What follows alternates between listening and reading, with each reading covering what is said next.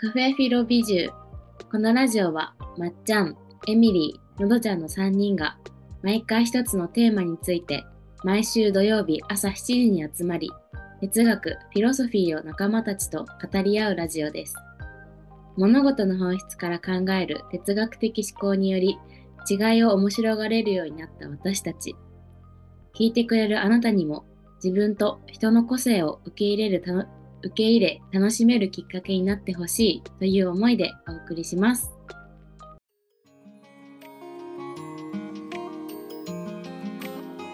3人で今日はお休みののどちゃんも含めたその3人であの真夜中の美獣っていうポッドキャストを1年ぐらいやってたよね。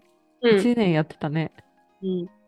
そのあのポッドキャストでは妄想パリのカフェテラスっていうなんか自分たちがパリのカフェテラスにいる体であの女子会テンションで話すっていうね話をするラジオをしてたけどちょっと今回からあの2024年からコンセプトを変えてカフェフィロビジューにこう生まれ変わってるけどそこでもこう深い話私たちこう哲学的な話うん。物事についてこれはなんでこうなんだろうっていうのをすごい話し合う時間ってすごい楽しいよね。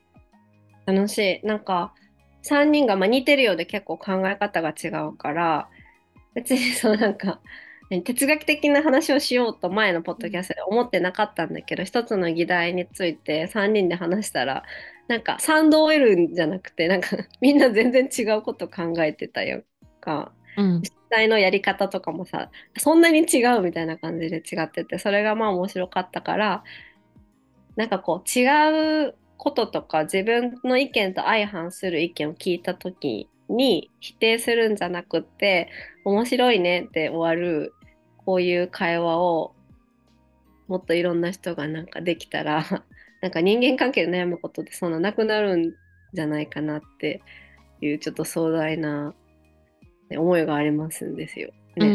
ん。わかる。あと、私たちさ、その、カフェフィロっていう言葉にしようって思った時もさ、あの、哲学？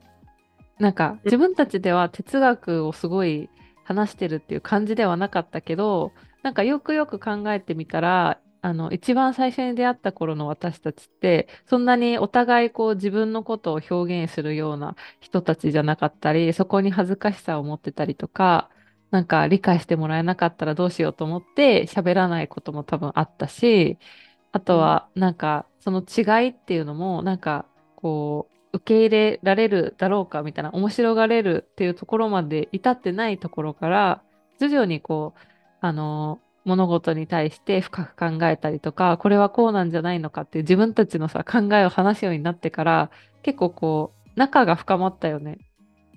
仲が深まった。うん。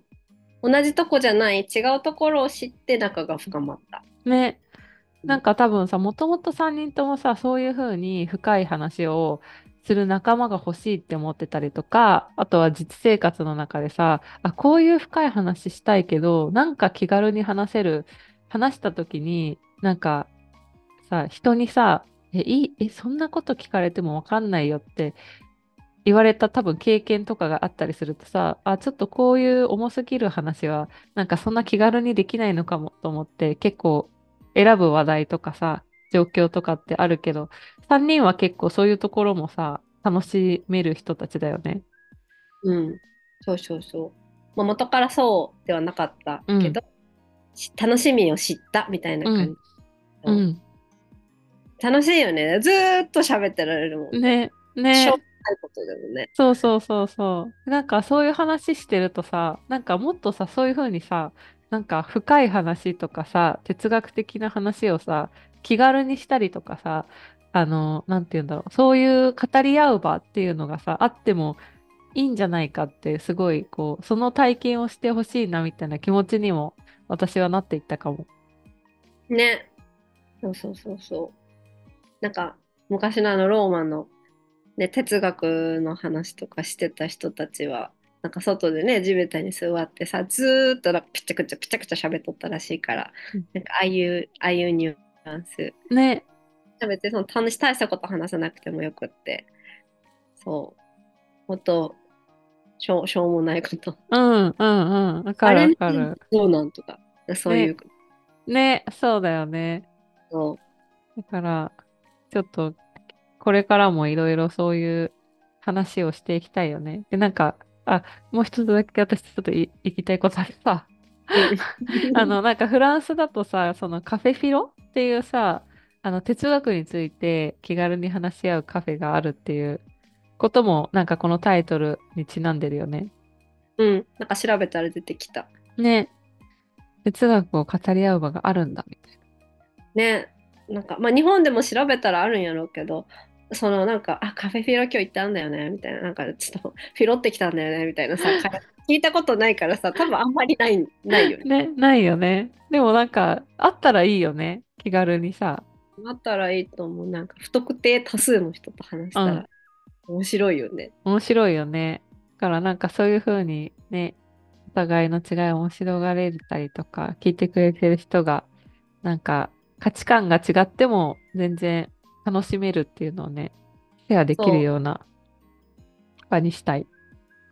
と私個人的に多分こういう話をするのってみんなお酒を飲んで夜やること結構多いと思うんだけど、うん私お酒があんまり飲めないからお酒を飲まなくてもしたいんですね。うん。そう。そう。そう、結構みんなお酒を飲んでやることが多いかもしれない。確かに。もしかしたらさ、シラフでできないのかもよ。なんでかな？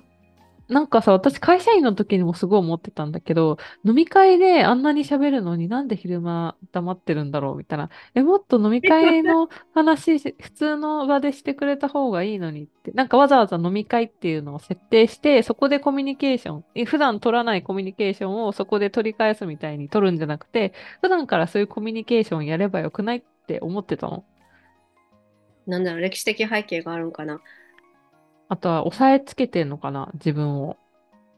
武士たるもの、あたくさん話すべからずみたいな、うんそういう礼儀作法みたいな文化を一回通ってきてるのかもしれないね。そうだね。そういうのはあるかもしれないね。うんまあでも楽しいからやりたいですよね。ね、ね。とにかく楽しんでるっていうのが私たちですはいね。。はい。なんか、言わない。うんうん。え、さっきさ、まっちゃんが言ってたさ、バレンタインの話しませんか？バレンタインもうすぐですもんね。ね。はい。なんか、私はですね、個人的に、その、まあ、そういう行事ごと、例えば日本で最近増えたのだと、ハロウィンとか、エ,、うん。エッグ、エッグのやつなんていうっけ？うさえっぎさん。と、うさぎさんのやつだね。えっと、あれ、待って、イースタあ、イースターとか、なんか、日本って多多文化のさ、行事ごと入れるのうまいやん。うまいやん。ー。うん。でもそういうのって、なんかその背景を知らずに、あの先っちょだけ遊ぶのはどうなんだみたいなうん。そうもあると思うんだけど、うん個人的にはあの、まあ、入り口は楽しいでよくってうん。知りたいと思ったら背景を知った上でなんか楽しかったら何でも OK ってちょっと思ってるんですよ。うん。うん。うん。うん。あバレンタインも別にこうしなきゃみたいなことは自分の中ではないしバレンタインで苦しむ人ってなんで苦しむんだろうと思うんだけどえ、苦しむってどういうこと？なんか例えば恋人がいないからあどうすればいいんだみたいな話とかあ。あと最後まで聞いていただきありがとうございました。この続きは次回のポッドキャストで配信予定です。じゃあ今日はこれで終わります。せ。ーの。アンビエント